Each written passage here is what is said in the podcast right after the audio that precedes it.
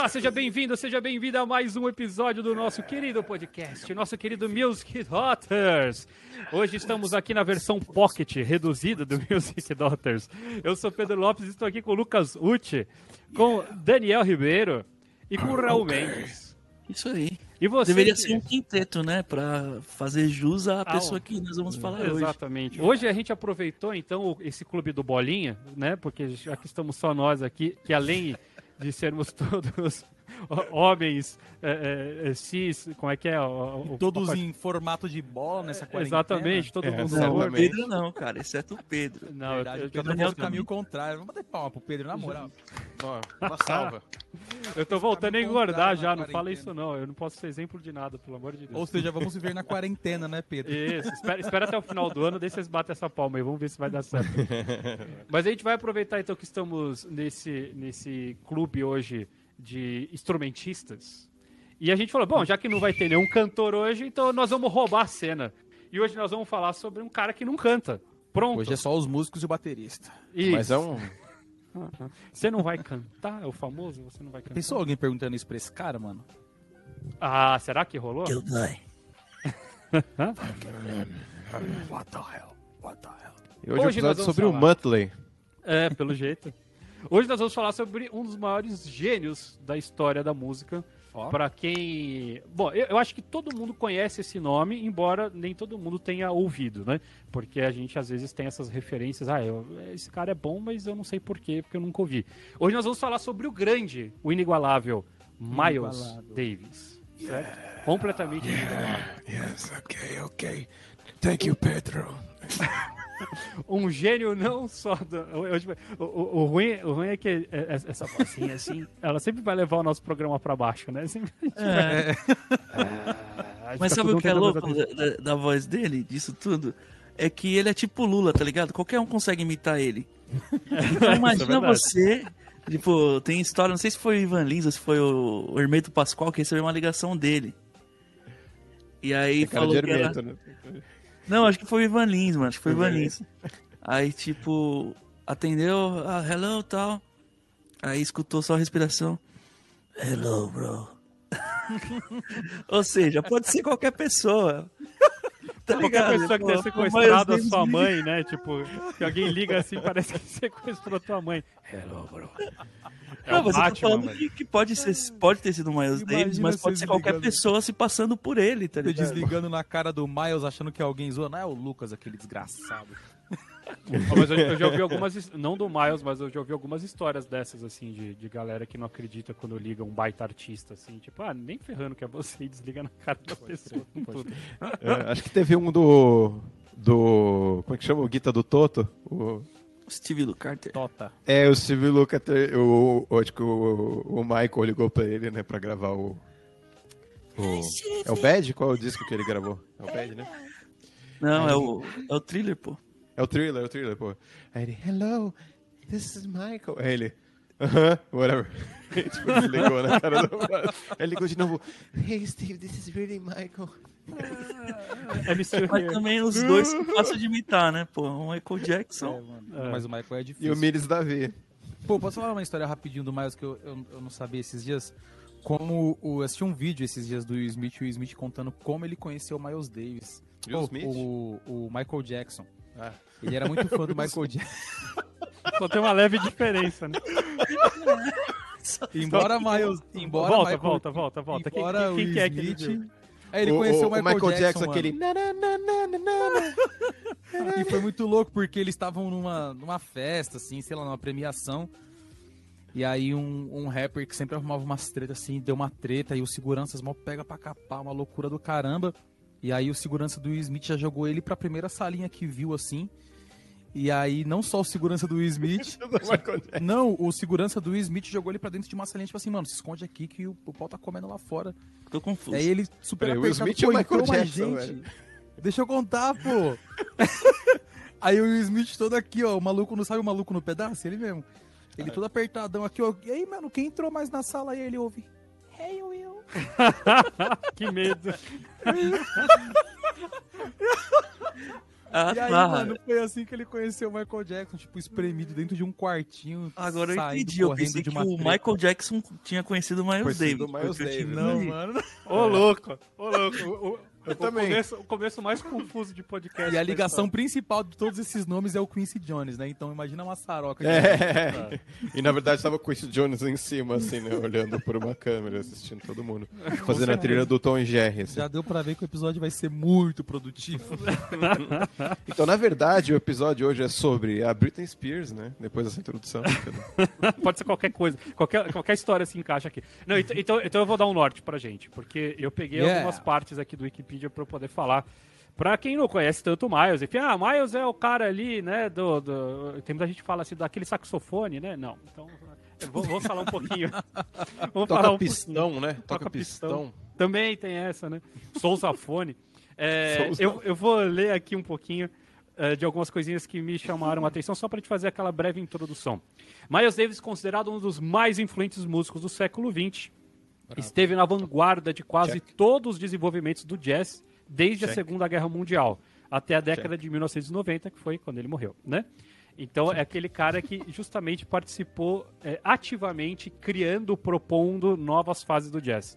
Foi parte do desenvolvimento do jazz modal, e também do Jazz Fusion, que originou-se do trabalho dele com outros músicos no final da década de 60. Década de 60, gente. Hoje a gente ouve 2020 e fala assim, nossa, que demais Dirty Loops, né? Uhum. Então, e no começo da década de 70. Miles Davis pertencia a uma classe tradicional de trompetistas de jazz, que começou com o Buddy Bolden e desenvolveu-se com o famoso King Oliver, Louis Armstrong, Roy Eldridge e Dizzy Gillespie. Ao contrário... Gillespie. Guile... Como é que fala esse nome? Gillespie? Dizzy Gillespie. Gillespie. Dizzy Dyslexic. Eu nunca sei falar o nome dele, eu só sei da bochecha dele. Ao contrário desses músicos, ele nunca foi considerado um alto nível de habilidade técnica. O seu grande êxito Exato. como músico, entretanto, foi ir mais além do que ser influente e distinto em seu instrumento e moldar estilos inteiros e maneiras de se fazer música através de seus trabalhos. É, muitos dos mais importantes músicos de jazz fizeram seu nome na segunda metade do século XX nos grupos de Miles Davis, entre eles, só para citar alguns nomes: Joe Zavinu, Chick Corea, Herbie Hancock, Joe Coltrane, Wayne Shorter, George Coleman, Kenny Garrett, Tony Williams, John McLaughlin, para citar só o comecinho da lista de pessoas que Ixi. o Miles virava e falava assim: Ô, esse moleque aí parece que tá indo bem, deixa eu chamar ele pra banda. Acho que vai dar bom. Acho Ixi. que vai dar bom. Mike Stern, tem um monte de gente. Mano. Nossa, o, o Scofield, enfim, é uma galera. tem muita gente pra caramba. Como trompetista, Davis tinha um som puro e claro, mas também uma incomum liberdade de articulação e altura. Daí começa a entrar aquelas coisas do Wikipedia. Ele ficou altura, conhecido... não de estatura física, né? É, não. A altura de alcançar notas muito... High notes, high notes. Ele ficou conhecido por ter um registro baixo e minimalista de tocar, mas também era capaz de conseguir alta complexidade e técnica com o seu trompete. Então essa daqui é a história inicial do nosso querido. Como é que, como é, que é a tradução, Daniel, de Miles Davis? En francês, ele s'appelle oh, Mille Davi. Mille Davi, ótimo. Mille, Mille Davi. Davi. Acho, acho, um bom nome para Miles Davis. Muito é. bem, meu povo. E aí? Pra onde que nós vamos? Porque esse cara aqui só tem história pra gente contar. Tem ah, eu só quero coisa, falar das tretas, mano. Eu acho que vai ser, vai ser um episódio super piegas, né? Porque eu sou fã pra caramba. O Lucas também é fã. Eu também, né? O Daniel também, o Pedro, ah, enfim. E, só o lance da, das bandas aí que você falou, que todo mundo, que os notáveis aí da, da metade do século, todos passaram na banda dele.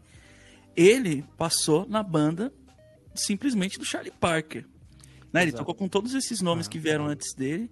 E tem até uma história que toda vez que ele tocava com esses caras, no intervalo ele, ele passava muito mal, tipo, ia vomitar, porque o nível dos caras, assim, enfim, né? Charlie Parker não é muito fácil de você acompanhar, né? É, e ele que foi atrás, né, do Parker. Foi. Foi ele foi. que foi atrás do Parker. E eu acho que justo na noite que ele, ele ficou umas, umas, umas semanas assim atrás do Parker, e justo à noite que ele achou o Parker, eu acho que alguém da banda também passou mal, assim, e não pôde tocar. E ele falou, pô, posso? Os caras falaram, pode, mas é tipo, é igual pedir pra pular de bang jump sem se amarrar, né, amigão? Basicamente é, a mesma tipo coisa. Que... E legal, né? Porque também o, o Parker. É que não dá pra aprofundar essa história porque é muita coisa, mas o Parker tinha acabado de conseguir. De, de consolidar também algumas coisas para ele, né? Nas noites. Ele que também não teve uma, uma vida muito louca, outro, outro episódio a gente fala disso. Mas, pô, imagina, cara, você chegar no Gui e falar, ô, posso tocar com vocês? E o cara fala, pode. Eu acho que eu já não pediria. E Sem não dúvida, é por... se fosse Charlie Parker. Eu já não, eu já não pediria. E... Faltou alguém? Ô, eu posso pegar uma água pra vocês? Só isso que eu Pois falo. é, né, mano? Eu já não pedi. E, e nessa gig o, o, o Dizzy tava? Não sei. Na, do, Não, né? do Charlie Parker, provavelmente sim, né? É o, é o Ou não, Parker é o ele Coltrane? era, acho que antes ele, o Coltrane Era- era saxofonista, né? O Então, mas Dizzy era com o. Coltrane o, que o Dizzy tocava? Não, Não, ainda não. o Parker. o Dizzy tocava com o Charlie Parker, o Dizzy Parker. tinha as big bands dele lá tal, que Exato. era super conceituado e tal. E, o, e ele era, acho que, um dos trompetistas do, do Charlie Parker também. E aí o Caramba. Miles acho que entra pra substituir ele, alguma coisa assim.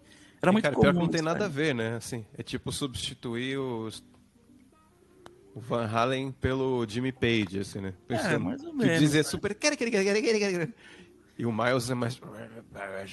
Eu acho que mas isso aí é o som sonora. dele, né? É, digo o som de, é, eu digo de vocabulário, assim, textura, de trompete, assim, sonoridade. Assim, Mas né? é que acho que nesse começo ainda, talvez ele nem tivesse se encontrado ainda, né? Porque essa história, pelo que eu vi, foi uma da. Tipo, ele, ele cair de paraquedas lá no, no, no grupo do Charlie Parker. Foi tipo o segundo, terceiro trabalho grande dele, assim. Ele Foi muito no comecinho da história. E pelo que tava no Wikipedia, porque ele tentou ir pra Juilliard. Ele foi pra pra tentar estudar na Juilliard. E daí ele meio que, ah, meu, quer saber? Eu vou estudar na escola da vida. E deu certo, né? Caiu no. Só na melhor banda da época, com o melhor saxofonista da época e, e- e conseguiu Potencialmente um dos maiores de todos os tempos. Né? em... Exatamente. Ah, Então- Indiscutivelmente. Indiscutivelmente. tem um detalhe nisso tudo, que é história. É da onde o Miles veio, né? O pai dele era tipo. Não sei se era médico, era Era fazendeiro, dentista. Dentista. Dentista. Isso no. Isso a gente tá falando o quê? 1920, 40, 30? 1920. Nos Estados Unidos. É, ele era de uma dentista, família né? considerada rica, assim, né? E, e a, a brincadeira era justamente, segundo o Wikipedia, tá, gente? Isso aqui tá tudo no Wikipedia. A brincadeira era justamente que a mãe queria muito que ele tocasse piano, porque nessa época era o A mãe dele era tradicional, né? pianista, né? E o pai deu um trompete só pra irritar ela, porque ela não suportava o som do trompete e foi lá e falou: Ô filho, vamos tocar trompete? Um casamento, um casamento saudável. É, exato. 1920, Família né? tradicional, né? Freud explica, talvez seja por isso que ele batesse tanto nas minas dele, né, no futuro depois. É, Hum. vai saber, vai Também saber. tem muito disso. Mas ele caiu meio de paraquedas no, no, no trompete e daí mandou ver. Mas ele teve possibilidade de estudar, então ele teve professor. É outro caminho, né? Ele ganhou um trompete novo. Se você for, sei lá, pegar a história do Lou- Louis Armstrong, que é aquele cara que, meu, achou um trompete no lixo com um pistão só, sabe, assim? E, e saiu o som. Então é, é, é bem diferente, né? Interessante, bem, bem icônico. Ele tinha uma formação europeia, né? Que a França influenciava muito ali o. principalmente a, a cultura negra, né? O do Mississippi ali, por causa do, do, do rio Mississippi, de tudo que acontecia por lá. Então ele tinha uma formação tradicional. Então ele tocava ali a partitura, que já era uma coisa que não era tão normal pros, pros jazzistas, né? Que era muito mais. Apesar de conhecer a música e tudo mais, os caras eram muito mais empírico do que o lance da leitura. Então isso ajudou ele pra caramba também quando ele foi pra esse. E é muito louco, né, que ele tem uma formação, uma, uma certa escolaridade, assim, musical, e entre os caras era conhecido como um, um não técnico, né? Tipo, caramba, como você é não técnico, não, pouco técnico, né? Tipo, caramba, como você é pô, estranho isso, né? Porque era devia ser o contrário, né? Era era para ele ter tido uma uma surpresa diferente, né? Pra ele encontrar os caras e os caras falaram, caramba, você é super tradicional, sabe? Alguma coisa assim. de Mas, mas eu tocar." acho que a, a, a fala talvez seja errada aqui no. no eu acho que eles- o que eles querem dizer com técnico é o virtuose, assim, sabe? Exatamente. Talvez Ah, ele não sim, fosse sim, tão é. virtuose. Porque, in- inclusive, o, o- um- uma das falas que tem aqui também que eu achei bem interessante é que o professor dele, é, jo- ele jovenzinho ali aprendendo, batia na mão dele toda vez que ele fazia vibrato. Porque vibrato era coisa do tipo, mano, vibrato é coisa de marginal, tá ligado? No, no trompete não se faz Aí ele vibrato. falava, ah, beleza. e daí, não, e daí fala justamente que, que uma das características, né, o fato dele ter se tornado é, é, é, quem ele é, a sonoridade dele é um pouco isso, assim, porque ele tem essa consciência, assim, sabe, que ele e ele tentou limpar muitas vezes o som dele para ter esse som talvez um pouco mais erudito, essa praia que você tá falando, Lucas, entendeu? Que ele meio que e ele mesmo reconhece isso, que tipo ele segura a onda, que não é é, é, logicamente, quando a gente tá falando de vibrato, tá, gente? É, você vai escutar, você vai ouvir vibrato no Miles Davis, mas aqui a gente tá comparando com o Louis Armstrong, por exemplo, que é o vibrato, a força, é tipo, é um vigor, assim, completamente oposto do que rola no, no no Miles, né? E tá ótimo, tá todo mundo bom. O próprio mas... Disney, né, também, né? Exatamente. tipo... ah, e essa comparação técnica é muito em relação ao momento que já estava acontecendo ali, que era o bebop, né? É. Ele tocava com o Charlie Parker, meu filho, era... Coitado, né? Se aparecer no bebop... Era... era... café da manhã pro cara. Heptafusas, né? né? É. Dodecafusas. E o, Par... e, e o Parker já vinha de uma escola muito doida porque ele tinha sido negado pelos caras, né? Quando o Parker chega na cena assim, se eu não me engano, não sei se é o Phil John Jones ou o Papa John Jones, os caras, tipo, jogam um prato nele, assim, como um sinal de sai daí, moleque, tá fazendo asneira, porque o bichão já chegou daquele jeito. Então o cara consegue estruturar a, a sua chegada no jazz e vira um ícone da época, todo mundo fala, mano, esse é o cara que mudou a história. Aí você é um garoto, chega e fala, posso tocar com você? Imagina, cara. Deve, deve dar umas tremidas na base mesmo. Esse pai, ele até teve aquele problema no quadril mais pra frente na vida dele por causa disso, né? De tanto que é o banheiro passando tanto mal. Tanto piriri. de tanto piriri. Mas isso é um lance da personalidade do cara, do, do Miles Davis, que eu acho demais, né? Porque tem várias histórias dele simplesmente chegando no bar com, com o trompete dele. Isso, assim, fora os altos e baixos, né? Que eu acho que é. se tem alguém na, na, música que teve altos e baixos, que o cara passou na sarjeta e Pode levantou, crer. é o Miles Davis, assim. Que todos os discos dele, todas as fases, é, tanto essa fase do começo mesmo, acho que antes dele, dele ir pra, acho que é pra Columbia Records, né? Que é a grande é, mãe, entre aspas, assim, dele lá, e do, do jazz de maneira geral ele já tinha ido para casa dos pais umas três vezes, já tinha um monte de filho e aliás acho que a primeira vez que ele caiu mesmo foi depois que ele voltou da França, né? Que ele fez aquele, inclusive que o Lucas já indicou o aquele álbum que ele ah, toca ah, com a galera lá, o, tá passando filme, a peça, sei lá, e ele impro, improvisa é, na hora, assim, tá ligado? Que é uma coisa que, enfim, da personalidade dele. E, e mudando totalmente de rumo do que eu ia falar, mano, o cara foi pra França. Olha só com quem que ele conviveu, cara. Picasso, tipo, todos os grandes pensadores da França na época. Porque a França, Paris, sempre foi o centro da cultura é, ocidental, né? Ocidental, né? Tipo, tanto que a questão de moda, essas coisas, sempre o pessoal fala de Paris, não sei o quê, é justamente por isso, porque a efervescência do, das coisas por lá era muito louca. Então é um cara que teve contato com esse tipo de gente, obviamente ia sair coisas muito loucas, né? E a personalidade dele de, tipo, chegar e querer tocar. Tem várias histórias, inclusive no, num livro que o Lucas me emprestou e, e roubou de volta, eu nem terminei de ler que é dele simplesmente chegando no bar assim, assistindo alguém tocar, falar: Você está tocando tudo errado. Sai daí e deixa eu tocar, tá ligado? Isso. Mano, quem, um quem que ele, faria isso, tá ligado? Tem uma outra história que ele mete essa num bar. Ele já fez tipo umas duas, três gigs assim, diferente na noite. E aí ele tá meio de saco cheio de tocar e ele quer ouvir uma galera tocar, assim, né? Ele quer ver o que, que tá rolando e... Tipo assim, sabe quando você vira muito astro e você manda tudo pro mundo, mas nada chega até você, e aí ele. Pô, ah, é deu, tenso quando é... isso acontece, cara. aí ele deu uma rodada assim na noite, pô, parou num bar, pediu um gole ali, tá tomando um esquinho, vendo a galera tocar. Aí os caras veem, veem que é ele, assim, assistindo, os caras dão aquela gelada, mas continua o som, né? Aí ele saca o trompete, sem ninguém falar nada, assim. Ele saca o trompete, sobe no palco, corta o impro do mano, sai improvisando e toca mais uma hora direto. Gente fina, Aí, né? Quando acaba o show, não, e os caras super felizes, caramba, o Mael subiu pra tocar com a gente, aí quando acaba o show. Quando acaba o show, ele chega nos caras e fala, mano, da minha parte aí da paga aí.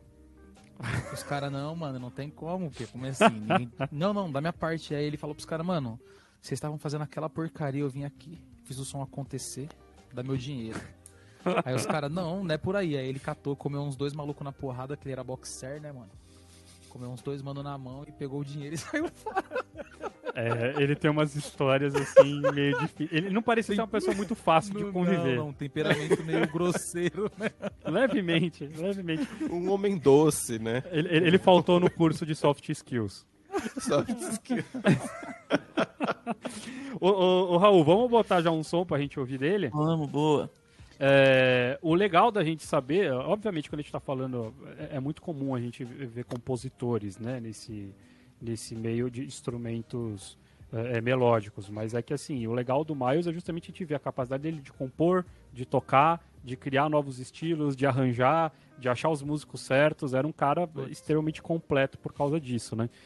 Então, eu, a primeira que eu tenho aqui na lista para mim, pelo menos, é o Soul Watch, que é tipo uma das dos maiores clássicos do cara. A gente ainda está falando de uma coisa mais jazzística, que entra naquela ideia que a gente leu lá no começo do jazz modal, né? Jazz modal. Então é uma das primeiras primeiros clássicos assim desses sons que tipo tem só dois acordes, você fala, ah, então é fácil, dois acordes, meu, tá, tá, tá na mão, vambora. E, e daí já acontece outras coisinhas ali no meio. Cara, e o detalhe de, de, de Soul Watch, além da, da banda em si, né? É, que é o tá no disco mais icônico do jazz, o disco que influenciou mais e, e, e talvez não seja a melhor porta de entrada, mas com certeza foi considerado um dos acho que mil discos mais importantes de toda, de toda a história da música influente, né? Isso que é o? Deu o nome. É o... E daí? Kind of Blue. Kind of Blue. Kind of. Que, eu que é o por isso que eu venho com essa camisa mais hoje. vendidos de jazz. É só, é. Esse, é só esse disco aqui. Que Nossa. é o disco mais vendido do o disco mais vendido do Miles. E é, é, você foi muito foi muito mal com ele, Raul. É tipo considerado um dos 100 melhores discos da história da música. Não é, assim, não é nem os hum. mil, não. Não, sim. é que ele entrou nos, em, numa lista de mil de alguma coisa super especial assim. Pode crer. Que eu que eu vi em algum documentário. Meu disco, pra vocês terem uma ideia, eu nunca coloquei ele pra tocar no. Nossa, que Nunca passou uma agulha nele. Nossa, que otário. Mas daí qual é a hora certa. É porque se passar na certa. agulha o disco do Miles, ele pode. É complicado, né? A agulha. Ah. Sua agulha sair improvisando sozinho. Já pensou, mano? Ah, eu acho Aí que você passa agulha... o disco em você, né? É. E não, e o detalhe desse disco aqui é que a banda é simplesmente o Joe Coltrane o Cannibal Adderley lá, que é um saxofonista também, que tem uma das versões mais legais de é, Alton Leaves, pelo menos na minha humilde opinião, que inclusive eu usei no curso lá do de jazz da, na plataforma de guitarra. musicdodge.com.br Da onde? Isso? Ah, você ensina lá? O que você pode aprender nesse curso?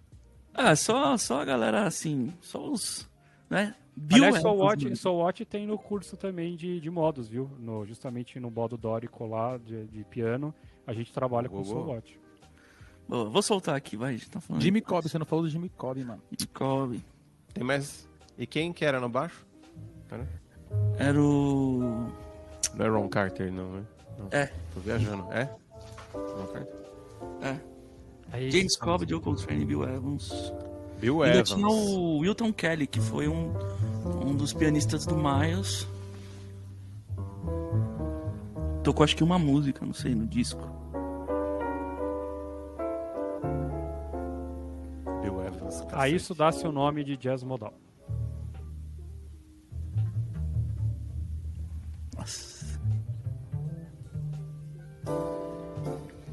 Se eu não me engano, puta, é muita coisa para falar, gente. Eu falei que ia ser piegas pra cacete. Mas foi a primeira vez que, que foi registrado esse tipo de acorde numa gravação, se eu não me engano. Que é um acorde meio. É um quartal, quartal. com uma pontinha em terça. É, é, é, essa ideia do, do, do, jazz modal é muito legal, porque o, o modal abre esse caminho do, do, do, acorde quartal, porque daí fica muito chato você ficar fazendo um acorde né, um tempo inteiro uhum. estático do jeito que a gente fazia antes. É, o quartal não é uma invenção do, do Miles, né? Com certeza. É isso que eu ia falar, primeira vez gravado num disco de música popular, né? Isso, é, de isso, jazz. Erudito 880, 870 lá, Debussy, Perfeito. a galera tá... Já estava usando, logicamente não era do mesmo jeito, esses caras absorveram isso daí tudo e fizeram a versão deles. E é e que eu acho mais interessante para quem é músico, para uma informação cabeçuda, é que a ideia de você montar um acorde quartal não é você simplesmente usar só quartas, mas é que você prioriza o uso das quartas. Então, nesse caso aí, é justamente isso que acontece. É um acorde de. É um Ré menor que ele está fazendo, acho que Mi, Lá, Ré, Sol, Si. Ou seja, ele faz quatro Tem de Mi a Lá é uma quarta, de Lá a, a Ré é outra quarta, entendeu? Tem acho que três quartas e tem uma tercinha no final. Então o jogo todo é esse, porque se a gente faz o quartal puro, que era o que geralmente a galera do erudito fazia, uhum. é, é outro som, vai para outro lugar. Uhum. E na hora que você faz a maioria em quartas, mas alguma tercinha ali no meio, você meio que resolve o problema teórico, vamos dizer assim, você consegue uhum. encaixar todas as notas e fica um com essa super né? aberta. Um Exato. É, é, que o lance está na, na quantidade de notas que você usa. Exato. Se você usa três notas, a gente vai sempre ter essas quartas aí sobrepostas. Quando você uhum. usa quatro notas, você tem três quartas e uma terça. E aqui é um acorde de cinco notas, por isso que daí já não tem muito para onde ir. Você tem que achar uma, uma soluçãozinha, senão você, você vai para qualquer lugar. E é genial, porque é, é uma música extremamente palatável, né? Tipo, todo mundo consegue ouvir esse jazz, assim. É, é isso que o Miles tinha de genial, o cara comunicava de uma forma muito fácil. E tem genialidades do tipo, o tema tá no baixo, né? Demais, vamos, né? Vamos dizer que não é uma coisa muito comum, né? Uhum. Na banda do trompetista, o cara virar e falar assim, não, o tema tá no baixo, vambora. E simplesmente é a primeira música do lado A.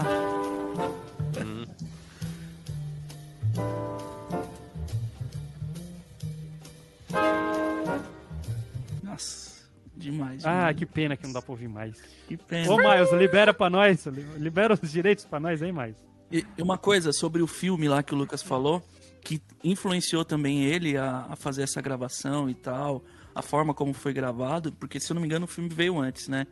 Que é 1956, 57. É, a, a, a Chanchu pour Le Chanfou, acho o nome. Ô, louco. Tô procurando pra ver. Não, deixa eu ver. Deixa eu ver. O elevador do chofer. Maia Devi. Maia Devi. Mil Davi. E eu, eu não sei falar francês, é zoeira, velho. E o louco assim, que esse disco. Mano, vai ficar só falando dele. Mas. Porque é dele o episódio, pode falar, mano. Aproveita. Essa é a hora. Esse disco não, pô. Mas é uma coisa que vai totalmente contra todos os caras, as pessoas que a gente analisou até aqui. É que ele tem disco pra cacete, mano. Verdade. Tem disco pra caramba. Primeiro porque naquela época os caras gravavam muito, né? E também tinha esse lance de, de, de dos temas serem mais uma uma desculpa para improvisar, né? Então os caras tinham muitos temas, tinha muita coisa, então gravava muito. Mas além desse da questão do filme, o que foi louco foi porque antes do, do Kind of Blue foi, acho que se não me engano foi o Milestones, né? que era uma coisa totalmente diferente. Que é uma, inclusive uma música que eu adoro. Deixa eu ver se tem ele aqui. Tô procurando esse, aqui esse filme aqui. que você falou virou um disco, né? Ele fez a trilha sonora, virou um disco. É Sim. isso mesmo o nome, tá? E aí o que eu ia falar do filme é que que a gente fala também que entra muito em trilha sonora, ele não usava a música tonal, né? Então o filme, a, a, o improviso tal, aconteceu também de forma é, simultânea enquanto passava o filme e tal, justamente porque não tinha progressões harmônicas, né? A música não era uma coisa vertical, era uma coisa horizontal. Então foi do filme também que ele tirou algumas ideias para usar aí no no Kind of Blue. Inclusive tem o podcast lá Discoteca Básica que tem é, um episódio sobre esse disco que tem várias coisas legais lá. Recomendo vocês ouvirem. Para datas, eu acho que esse da, da, da, trilha sonora foi então 57, Milestone 58 e Kind of Blue 59. E nesse meio tempo tem ainda diversas outras coisas. Sim. Hum. Tipo, é, é, o, o, o, o, quinteto do, do Miles lança, tipo, 1, 2, 3, 4, 5 discos entre 55 e 56. Só isso. Daí, em 56, ele ainda faz o Round About Midnight. Ou seja, é isso que o Raul falou. É a lista aqui, você vai descendo, vai descendo, vai descendo. Fora as gravações que ele participou como sideman, né? Então teve uhum. uma época dentro da gravadora que ele era sideman de algumas pessoas como Sonny Rollins, Art Break, é, Horace Silver, Thelonious Monk, Charles Mingus. Então, assim, ele só tá. Ah, já que você tá aí, grava uns negócios aí pros caras aí, sabe? O cara só tocava, mano. É. O cara só tocava, não fazia mais nada da vida dele. Tocava, a impressão que eu tenho disso aí, é. Né, impressão Cirurgia meio provável mesmo, é que como essa galera total da, da noite, assim, de, de gig, né? De tocar, tocar, tocar, tocar, tocar, vamos gravar um disco, vamos. entrava no estúdio, gravava e vazava. Não tinha esse negócio de entrar e ficar produzindo disco e não sei o que, não sei o que, não sei o que. Eu tenho a impressão que esses discos eram muito mais retratos, assim, mesmo, assim, snapshots de momentos, sabe? Agora sabe a nossa acho, banda Dani? tá tocando isso, plau. Agora a nossa banda Isso. tá tocando três, dois, três meses depois tá tocando assim, plau. E, tipo, Isso que eu ia falar. Na verdade, Tchau. o ensaio todo tava na gig, né? Acho que era isso. Os caras simplesmente começavam a tocar, ia pra algum caminho diferente, criavam um tema, criava outro, blá blá blá. Pô, funcionou, hein? Estamos há três meses tocando isso daqui, tá, tá legal. Vamos pro gravar. estúdio. É, É. Vou registrar. É, e isso é o- muito animal, né? É muito- E o Kind of Blue foi o contrário disso, né? Foi, não teve nenhum ensaio. Obviamente, tem a questão da banda tá ali, né? Sempre tocando junto e tudo mais. E Isso é foi uma tudo banda meio boa, proposto. É, Meio, meio boa. tudo proposto na hora, assim. Enfim, mano, putz. Vou colocar Milestones aqui, que é uma música que, inclusive, a gente toca no Quarteto Pala. Que eu gosto pra caramba Essa também. música é legal. Só pra gente ver a diferença de um pro outro, assim.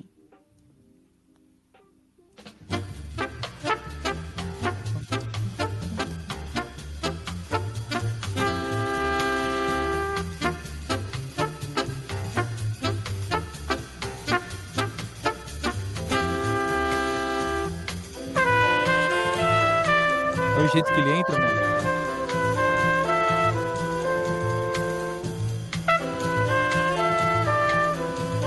Nossa. Põe, põe no meio do improviso aí, vai, pra gente ver ele improvisando um pouquinho. Vamos, vamos. Escutar disco de jazz,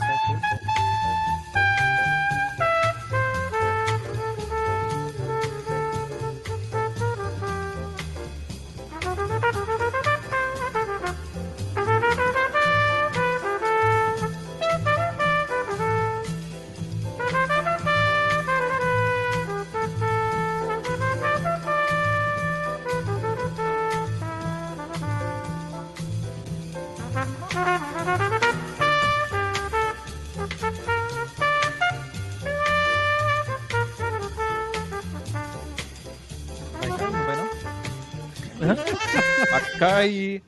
Meu sobrinho que pilhava as coisas. Vai cair, vai cair. Ai, ai, ai. Cara, eu, tem uma coisa que eu queria comentar que eu acho muito legal dele. E, e que, na verdade, eu, eu me liguei vendo uma entrevista do. É, eu tô com o Charlie Parker na cabeça que a gente tava falando, o do Shorter, do Wayne Shorter, né? Benny Short. É, e o Wayne Shorter, fa- é, ele tava falando assim, eu prefiro mil vezes um cara que tá com a cabeça totalmente no na pira do momento da banda e, e da- da- das ideias do que um cara que toque todo perfeitamente no lugar certo. Eu não quero o lugar certo, eu quero O som, né? eu quero muito mais é a vibe, a gente junto. E aí você vê que tipo tem uns desencontros, né, do sax do Puta, eu ia do- falar e dos isso trompetes ele, e na moral, e tipo assim, hoje em dia seria tipo assim, mano, errou, edita isso aí, tá ligado? Não tá nem Isso, aí, velho. Exato. eu Saiu assim, isso agora. prolé, prolé, rola um flan, né? Isso, Prolé. mano, é muito doido isso, porque é a sujeira do som mesmo, né, mano? Faz parte da sujeira do som, assim. Os caras não querem registrar. é, não tem muito a ver com aquele lance da vaidade do eu toco bem, se liga. Tá vendo como a gente tá bem ensaiado? Não, é, é Uhum. o som, mano, é pra fazer o som.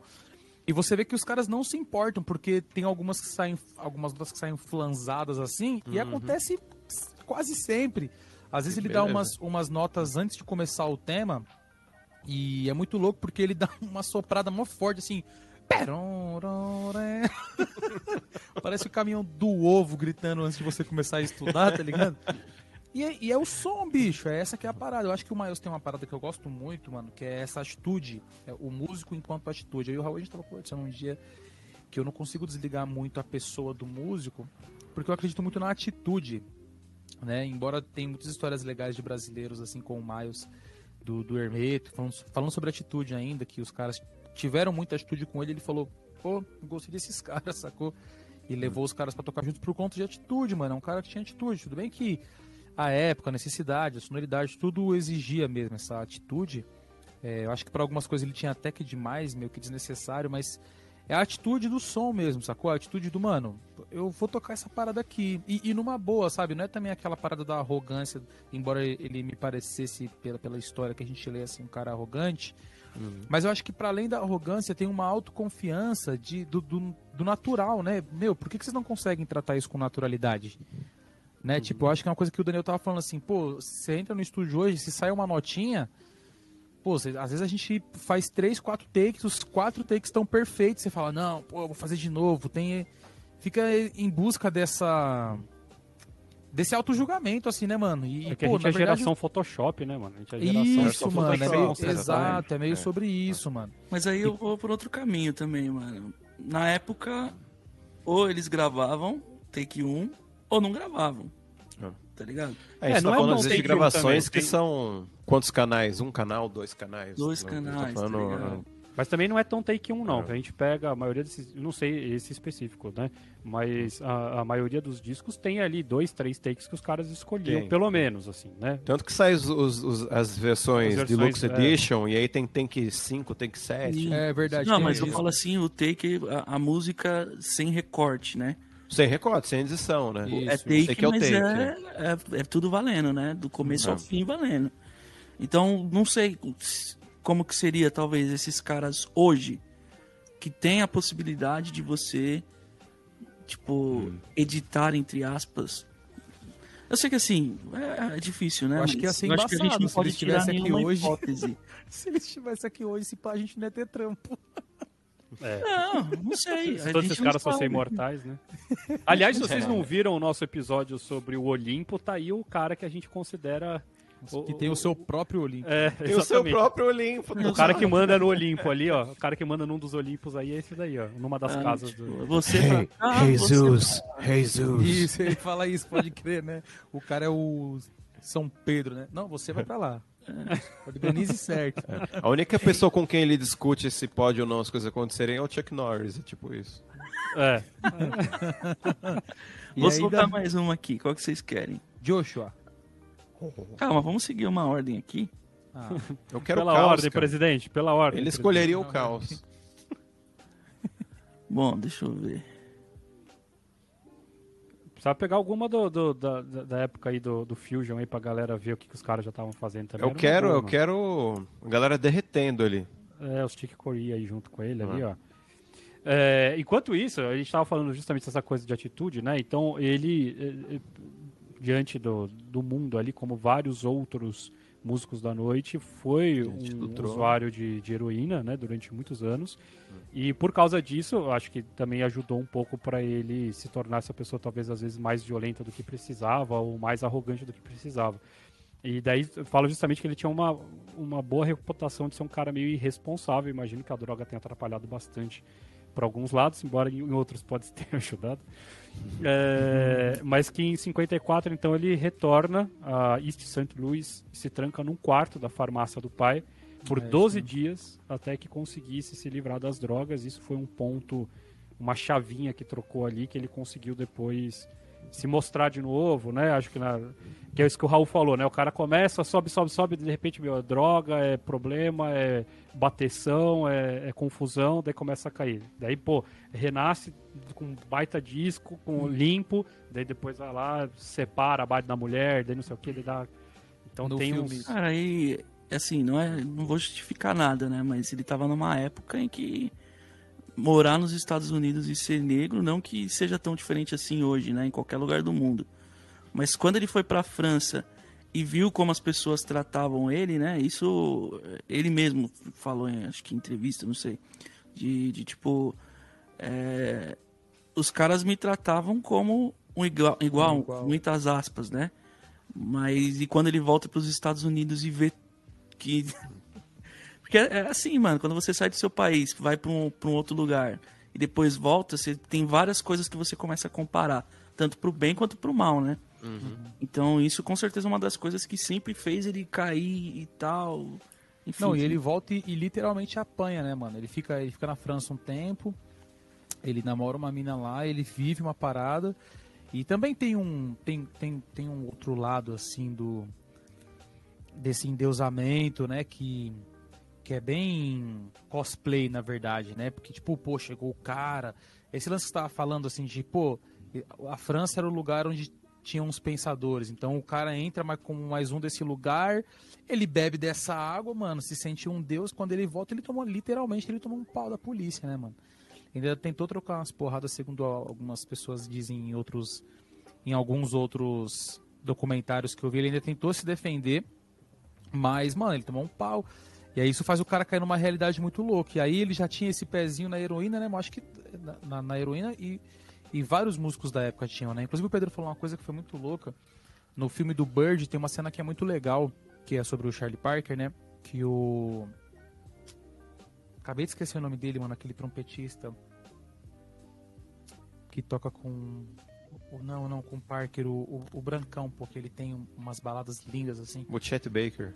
O É, Chet Baker. Baker. O Chet Baker tá se arrumando no quarto pra se drogar, assim, pra, pra injetar uma heroína.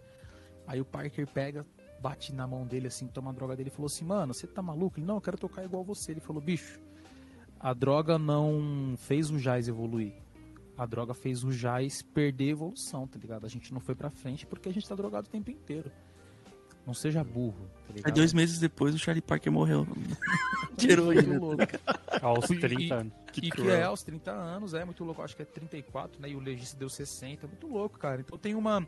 Eu tava conversando com, com um amigo esses dias. Tem uma. Um glamour, assim. Isso é muito difícil, né, mano? É, mas tem um glamour que acontece. Um falso glamour, né? Que tem no jazz e nessas histórias desses jazzistas. Os caras são drogados, mano. Os caras vivem numa realidade, numa sociedade podre de, de racismo, assim, aí os caras ficam. E várias outras coisas que os caras também vão vivendo. Os caras vão chapando de droga, de um monte de coisa, e aí surge uma falsa. Um falso estilo de vida, né? Depois disso. Porque aí os, vários outros caras passam a se drogar porque acha que se drogar te torna genial. E aí é legal ficar na rua drogadão, nas madrugadas bêbado muito louco. E aí o Jais começa a caminhar por esse lugar também. Infelizmente, hoje vivemos bem. Raul ainda tá no caminho de se arrumar, mas Vou colocar uma aqui que é uma das que eu mais gosto também, que é do Miles Smiles, que é a Footprints. Que é um pouco do. Mas não é dele, né? Não, é do Wayne Shorter. Shorter. Vou colocar no improviso. Que é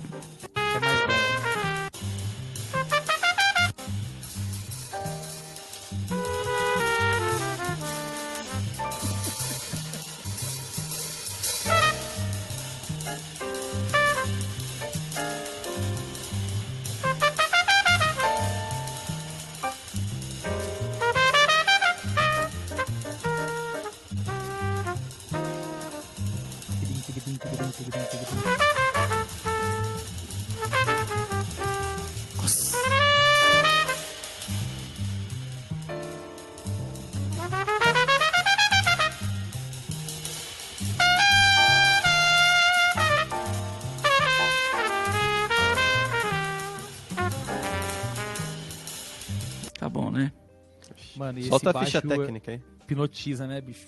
É, o Footprints eu acho que é a. Deixa eu ver. É o eu que Shorter, né? Você tá falando, né? É o Shorter, acho que o.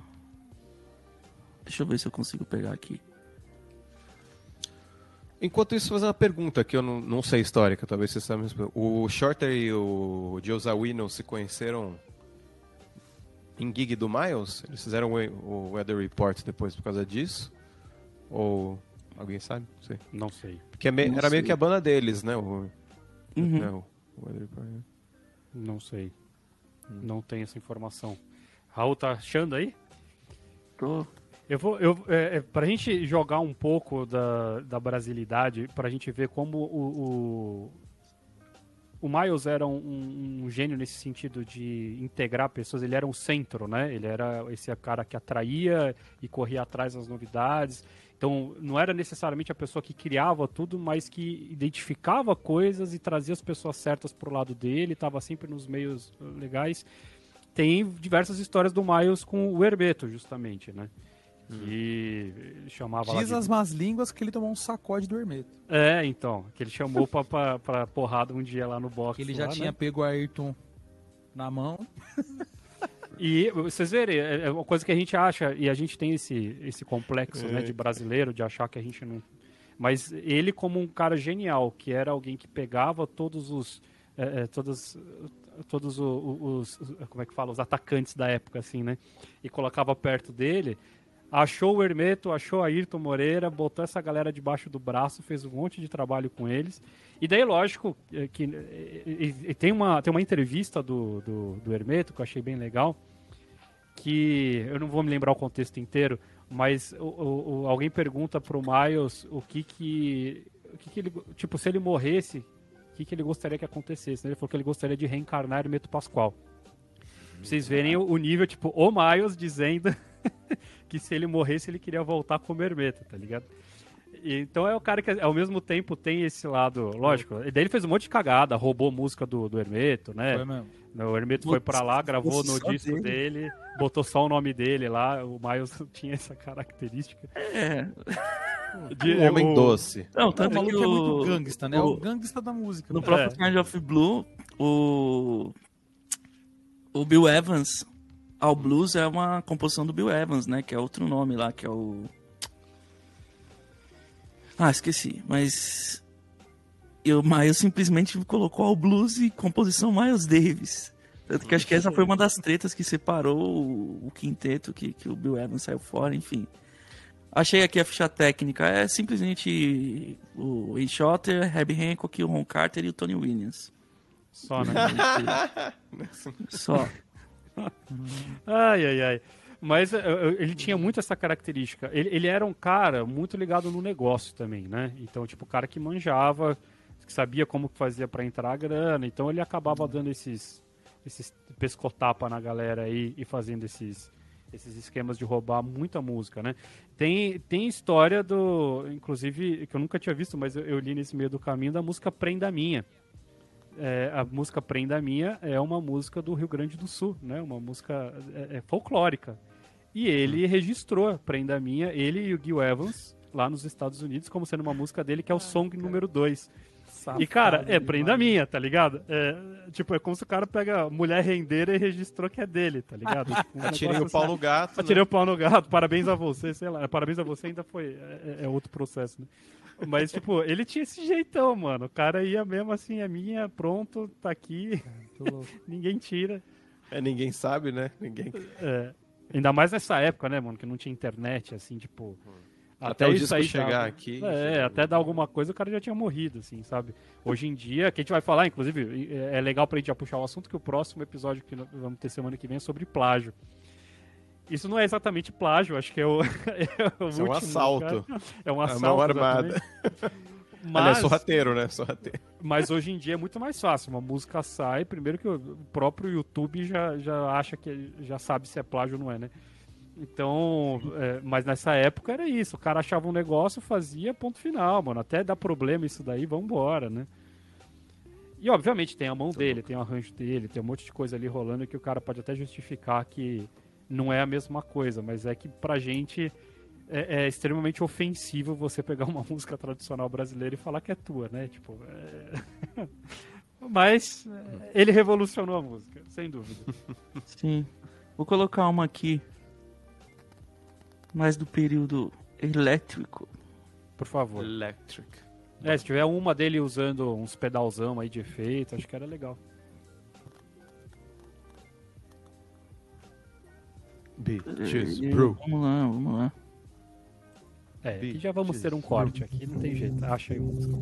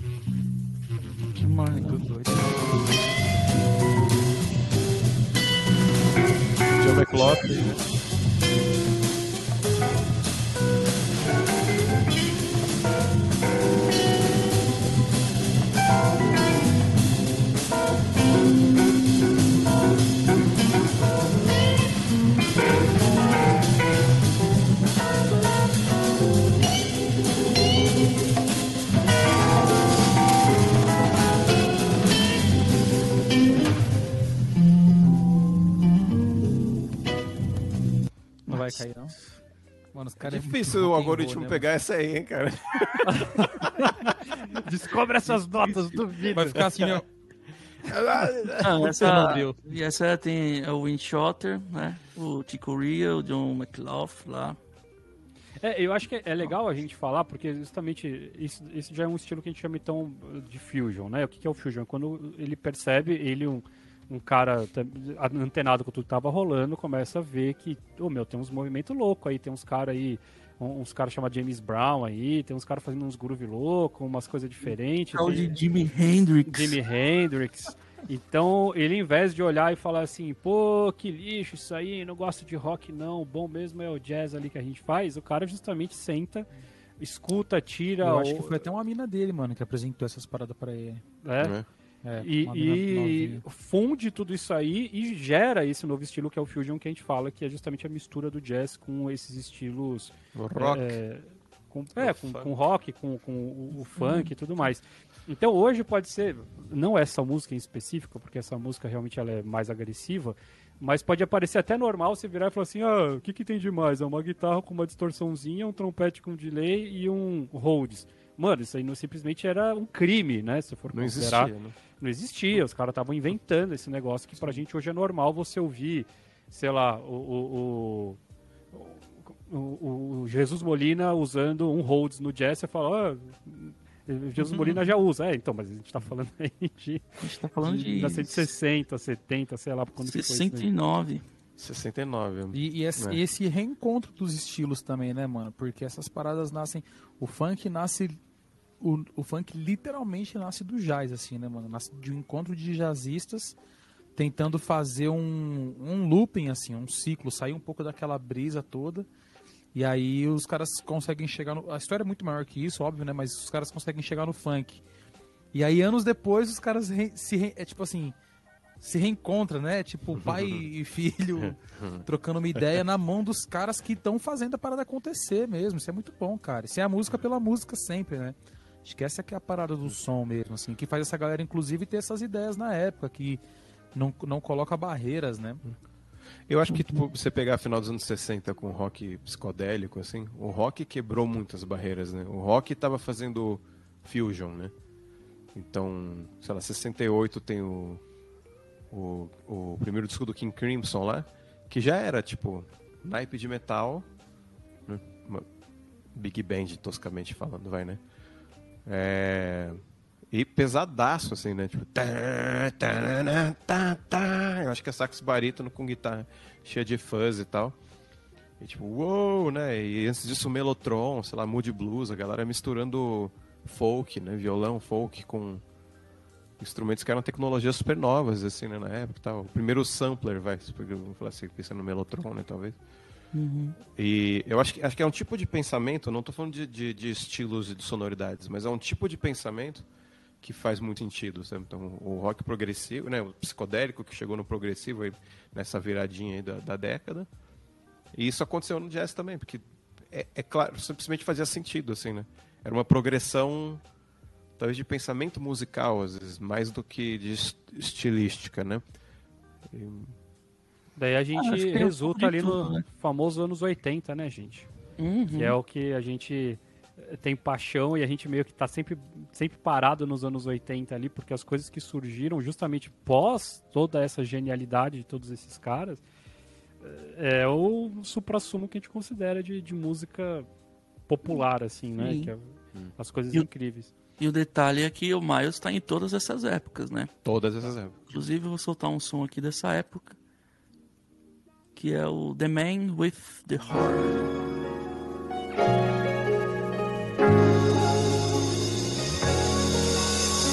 Marcos Miller, Mark Stern.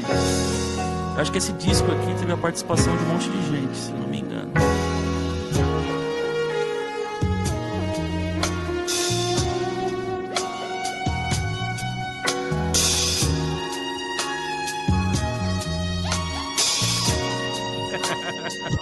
Maravilhoso. Não, e olha de onde a gente saiu.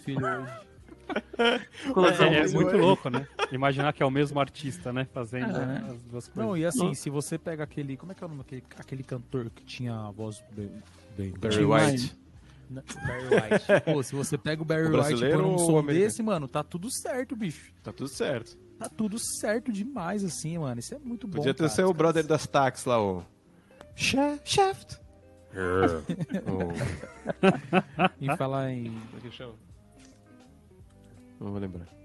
É que ele era mais dark, assim, né? O som era mais. Sim. Sim. Ô Raul, acha uma última aí pra gente ir, ir terminando o nosso episódio, porque acho que a gente já contou muita história do mais, com certeza tem muita coisa a mais. Vou colocar tudo aqui.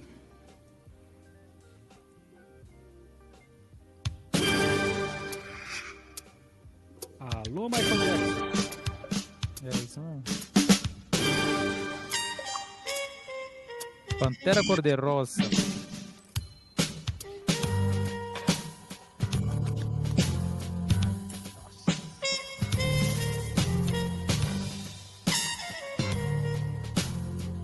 É o Marcos Miller? É, Tem que ser, né? Tem que ser.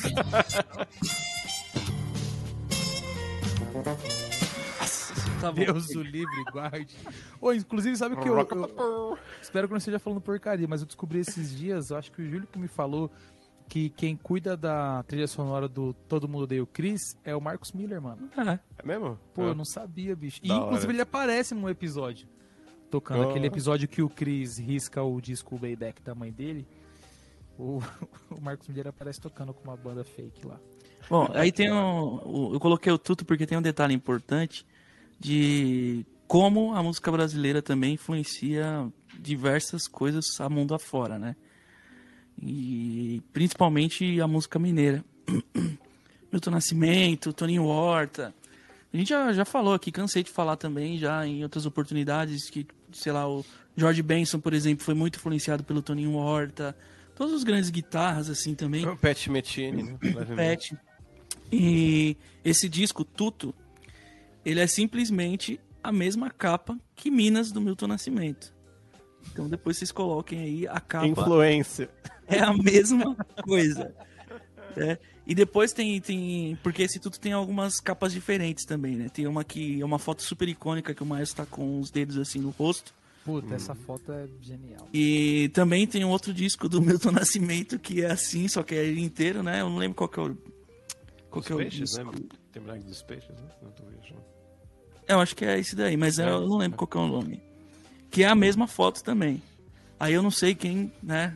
Vamos fazer a vingança, não sei qual que foi. Tem que ver a época, hein? O Minas é que ano? Porque o Tuto já tá oitentão, né? Minas O ainda Minas é 70, né? 76, 75, por aí. Lá. Eu tô sempre do lado- Lá, lá, lá. O Tuto é final da década de 80, né? Eu acho que já tava bem perto do, do, do fim da carreira ali do Então Mário. Já já, fica aqui mais uma vez, já fica aqui mais uma vez o convite, porque o próximo episódio nós vamos falar sobre algumas coisas dessas. Plágios E pra quem fotográficos também, né? Exato. fotográficos. E- Eu queria e- e deixar pra- um, Manda, um manda. alô assim pros bateras é, de conhecerem é, essa galera baterística aí que tocou com o Miles e com toda a galera do Jazz, que eles fizeram muito também por esse processo, assim.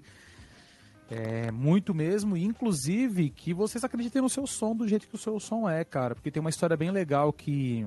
É é história de, sabe, corre... não tem corredor, esse, esse papo de corredor de. Como é que fala? Corredor de faculdade, né? Esse corredor de, de faculdade só tem baterista ali na sala.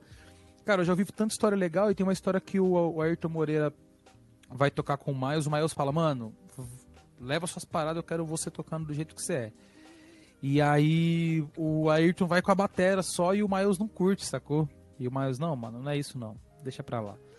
E aí o Ayrton troca uma ideia com o Hermeto, o Hermeto, mano, leva pandeiro, cachixi, leva suas paradas que você sempre toca com a gente, cara, e faz isso daí.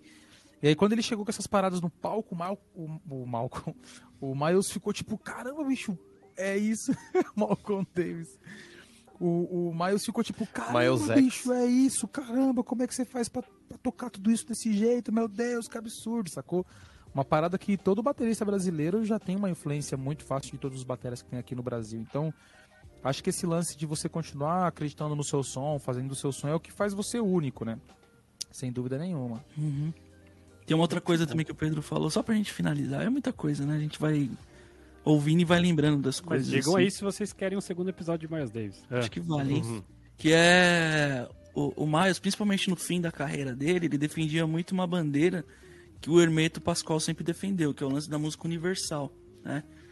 Que é, a gente sabe que os rótulos que a gente tem na música hoje sempre foi uma forma que a indústria encontrou para vender as coisas, né?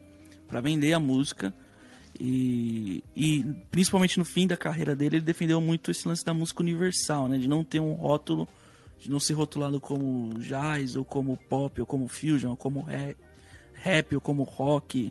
O lance de ser, mano, a gente tá pela música e é isso. Então acho que é um, que é um negócio muito legal, assim, que. É um obviamente. que tem propriedade para falar. É, é maturidade Sim. também, né? Acho que tem, vem muito disso também, do quanto a música é realmente a fonte de, de inspiração, de vontade do cara tá ali, né? Hum. Enfim. Muito é bem. Isso. Vale uns, uns três episódios ainda. Eu não sei se vale mais episódios, mas que vale um joinha seu aí que a gente não pediu até agora, ó, para você. Yeah. Para você guerreiro, para você guerreira que ficou até o final desse episódio, se bem que esse foi até fácil, hein? Esse foi foi ah, tranquilo de ficar, foi, hein? Foi tranquilo. Acho que deu para perceber que a gente gosta pouco de Miles Davis, né? Acho que por isso que a gente quis pegar um, um, um, um já que já que não teríamos a companhia da Mari, pegamos companhia de Miles Davis para a gente poder ficar apegado e tranquilo neste episódio. Mas se você. Porque ela não goste, então... né? Mas é só é, porque, é, porque não tem voz. Não, porque é cantora. cantora, a gente precisa fazer um instrumental aqui. Eu vou falar de cantor. A gente tinha falado sobre isso, viu, gente? A gente tinha pegado, ah, vamos falar sobre não sei quem. Ah, mas daí a cantora, a Mari que vai saber falar sobre cantor. Porque é. a Mari sabe falar sobre banda e a gente não sabe falar sobre cantor. Então isso é um sério problema. Esse é o problema. então agora chegou aquele momentinho lindo e maravilhoso. Aquele momentinho que nós isso. vamos recomendar algo. Como se é. nós tivéssemos esse poder, mas nós temos. É o nosso programa. É. A gente fala o que a gente quiser. Certo? Isso. então vamos embora. Ô Dani, começa você aí. Qual é a sua recomendação da semana? A minha recomendação da semana é. Peraí que eu, eu, eu quero ver se eu estou falando o nome da música certo, então estou procurando aqui. Eu queria falar do Weather Report, porque é uma banda que tem coisas que eu gosto, e tem dois, né? Filhos de. Miles. Filhos de Ganja e filhos de Miles. O Wayne Shorter e o. E o Joe Zawinul, né? O tecladista.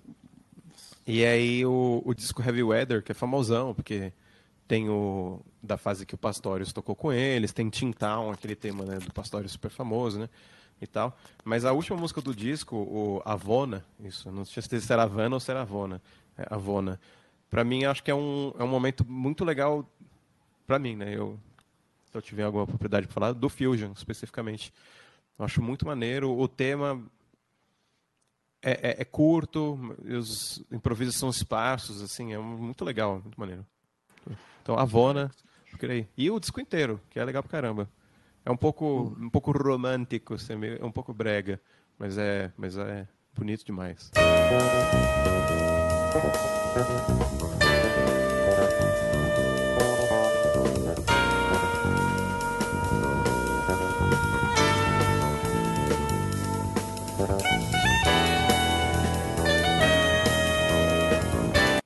Show. Muito bom.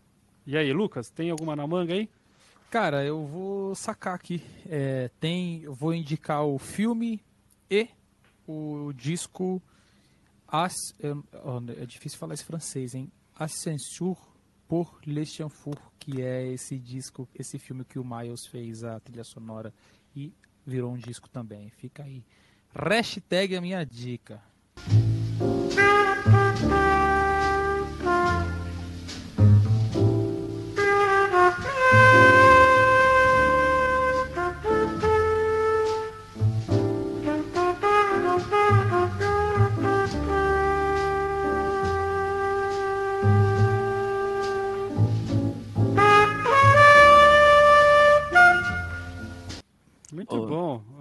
Eu vou indicar um livro aqui que é muito legal. Talvez seja um pouco difícil de encontrar para comprar. Que é esse daqui, ó. Se comprar, compre um para mim. É o livro do jazz, do jazz, de, de Nova Orleans, de Nova Orleans, né? Já que tá em português, ao século 21. É tipo uma bíblia mesmo. então, para quem quer conhecer um pouco mais sobre o jazz, sobre é, é, um livro que ele é muito didático. Eu acho que qualquer pessoa, mesmo se você não conheça muito de música, ele consegue te levar assim para entender a sonoridade. E isso vai te ajudar a escutar a música assim de uma maneira mais transcendente, né? Que eu acho que é legal pra caramba. Então fica aí o livro do jazz. Excelente. Eu vou para indicação hoje de cantoras. Então, uh, o disco que a gente mais ouve aqui em casa, uh, Nina Simone Sings the Blues. Como a gente falou do Kind of Blues, eu acho que esse é um bom complemento. É mais um disco que também é extremamente palatável, assim, fácil de, de entender e mostra Nina Simone genial ali. Que vale um episódiozinho também, hein? Nina Simone tá aguardando. É. Nos aguarde, Nina Só Simone. vale, hein, cara? Só, Só vale, vale, né? Mas esse disco é maravilhoso, tem uns caras gritando no fundo, é muito legal, velho. É, é, é, muita musicalidade num lugar só. Então fica a minha dica também. Yes. Hashtag.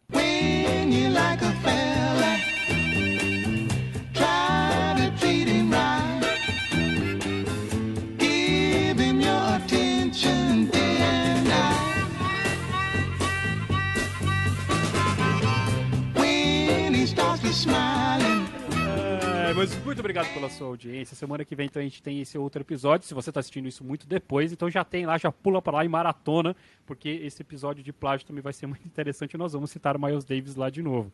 E se você quer mais um episódio desses aqui, coloca nos comentários. Ou se você tem algum outro episódio, algum outro jazzista que você é fã, que você gostaria que a gente falasse, ou da Eu música instrumental. Quem? Quem sabe? Quem sabe? Quem sabe? John Coltrane, John Coltrane, Charlie Parker, né? Chick Corea. É, quem sabe a gente pensa em fazer alguns episódios um pouquinho mais temáticos, mais cabeçudos. Se esse episódio também ficou chato demais, falar, ah, meu, que jazz, o que é nada, também deixa aí nos comentários pra gente saber o que, que vocês curtem e que caminhos, que rumos nós vamos tomar, porque esse episódio, esse, esse é, podcast, assim como Miles Davis, a gente tá cada hora num lugar respondendo, respondendo ao que o mundo nos traz. Certo? Certo. Então é isso, meu povo. É isso, é isso aí. Nos vemos na semana que vem. Um grande abraço. Boa. Goodbye, goodbye, friends. Goodbye.